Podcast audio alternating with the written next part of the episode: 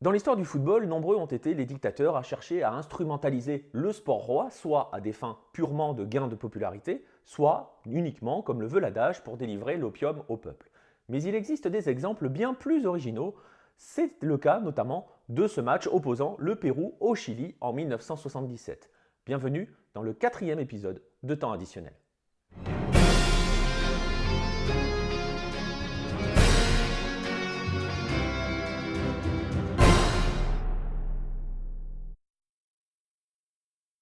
Nous sommes donc en 1977, quatre ans après s'être qualifié pour la Coupe du Monde allemande, notamment suite à un match de barrage resté comme la plus grande mascarade de l'histoire du football. Souvenez-vous, c'est ce fameux Chili-URSS de 1973 disputé à Santiago avec le Chili sans adversaire, l'URSS ayant refusé de s'y rendre.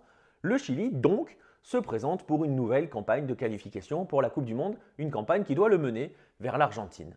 L'Argentine étant qualifiée d'office, les neuf autres pays de la Confédération CONMEBOL de l'Amérique du Sud sont donc répartis en trois groupes de trois pour les qualifications, trois groupes à l'issue desquels les vainqueurs de ceux-ci se qualifieront pour ce que l'on appelle le tour final, un tour final qui enverra les deux premiers directement en Argentine, le troisième devant passer par un barrage intercontinental. Le Chili se retrouve donc dans un groupe composé de l'Équateur et de son plus grand rival, le voisin péruvien. Vainqueur en déplacement à Guayaquil, en Équateur donc, le Chili est ensuite accroché dans son estadio national par le Pérou, mais va ensuite de nouveau s'imposer face à l'Équateur. Ainsi, lors de la dernière journée, pour un Pérou-Chili organisé dans un autre estadio national, celui de Lima, la Roja n'a besoin que d'un point du match nul pour assurer sa qualification pour le tour suivant. Mais les événements négatifs vont se succéder. La veille du match, plusieurs joueurs, dont le gardien Adolfo Neff, sont victimes de vomissements suite à l'ingurgitation de nourriture qui était présente dans le réfrigérateur de leur hôtel, l'hôtel Sheraton, dans lequel la délégation chilienne logeait. Ces joueurs vont donc passer leur nuit à vomir, ne dormiront pas et ne joueront pas le lendemain. Le lendemain, le 27 mars 1977, dans un estadio national de Lima plein comme un œuf et aux couleurs du Pérou, la Roja va s'incliner 2 buts à 0 face au Pérou du duo Sotil-Oblitas. Le Chili est donc éliminé de la campagne de qualification à la Coupe du Monde. Le Pérou, lui, se qualifie pour le tour final. L'Estadio Nacional bascule dans une liesse impressionnante qui restera dans l'histoire comme la Noche de las Banderas. Tout le monde, une grande nuit de ferveur patriotique. Francisco Morales Bermudez, le président, le général de la junte militaire au pouvoir, est présent dans le stade. Il rentre sur le terrain, fait la fête avec les joueurs, vêtu du maillot de l'un des joueurs, Julio Melendez, qui est accessoirement le neveu du sélectionneur Marcos Calderón. Marcos Calderón qui disparaîtra en 1987 dans le drame de l'Alianza Lima. Vous l'imaginez, c'est une grande soirée patriotique au Pérou. Le, général et tous les dirigeants vont même accorder une nuit sans couvre-feu suite à la demande des supporters. La fête est totale. Du côté du Chili, l'élimination est forcément vécue comme une humiliation, d'autant qu'elle a été faite face au plus grand rival, au rival historique, le voisin du Nord, le Pérou. Mais l'on va apprendre plusieurs années plus tard que cette humiliation sportive vécue sur le terrain aurait été finalement un simple leurre utilisé par les dirigeants chiliens afin d'assouvir et de remplir une autre mission bien plus obscure. Une enquête récente, menée notamment par Luis Urrutia Onel et décrite dans le formidable Historias Secretas del Fútbol Chileno, nous explique et décrit surtout une opération secrète menée par les autorités chiliennes et dont l'origine est un bruit, une rumeur euh, d'un projet d'alliance entre le Pérou, la Bolivie et l'Argentine dans le but de reconquérir le Nord.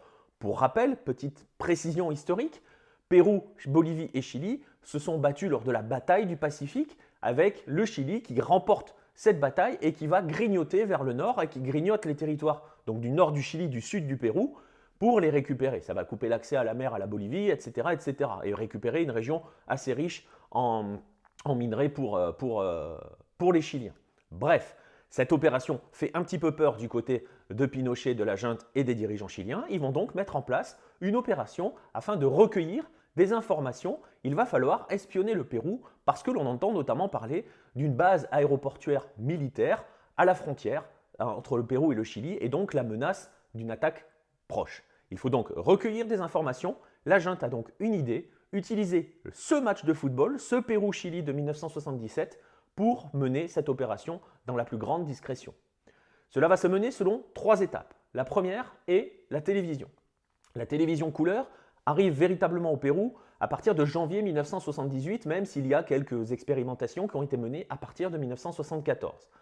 Début mars, quelques semaines avant ce fameux match Pérou-Chili de l'Estadio Nacional de Lima, de nombreuses, des dizaines de télévisions couleurs vont être livrées dans les monastères des sœurs présents à Lima. Par qui sont-elles livrées? Par les forces armées chiliennes. La télévision dans les monastères va être donc distribuée dans différents lieux publics. L'information va être relayée et donc le peuple va pouvoir se tourner vers ce match-là, vers ces écrans de télévision couleur pour voir ce match entre le Pérou et le Chili. Première étape, le peuple est distrait. La deuxième, c'est d'utiliser, c'est de détourner l'attention des dirigeants. Comment? Au match aller, Augusto Pinochet était présent à l'Estadio Nacional de Santiago lors du match nul entre le Chili et le Pérou et a exacerbé les relents nationalistes, notamment de l'autre côté de la frontière. C'est ainsi que Francisco Morales Bermúdez est présent à l'Estadio Nacional de Lima, cette fameuse Noche de las Banderas, il est présent sur la pelouse, tous les dirigeants sont présents, l'attention de ceux qui décident est donc également détournée. Troisième étape de la fusée, remporter sportivement ce match afin de déclencher les festivités. À la mi-temps, Chili et Pérou sont à égalité 0-0 et trois décennies plus tard, le sélectionneur chilien de l'époque racontera qu'il a vu alors débarquer, alors qu'il était en pleine causerie, les, des généraux péruviens accompagnés d'Hernan Bejares, qui est juste le secrétaire du ministre du gouvernement chilien, dans les vestiaires afin de perturber justement cette discussion. Ils vont notamment féliciter les joueurs pour leur qualification acquise pour le mondial, alors qu'on n'est qu'à la mi-temps. Le Chili a perdu, tout a marché, ne reste plus donc qu'à appliquer le plan. Le soir de la victoire péruvienne, des avions, des Hawker Hunter, équipés d'appareils photo et de caméras, vont donc décoller de Cerro Moreno à Antofagasta, leur base, et se diriger plus de 1000 km vers le nord, du côté de la base de la Joya, à Arequipa, au Pérou, pour aller prendre des clichés, filmer et donc espionner tout simplement le voisin péruvien. L'opération est un succès pendant que le Pérou célèbre sa qualification pour le tour final. Hein. il, ira, il ira finalement à la Coupe du Monde en finissant deuxième de ce groupe.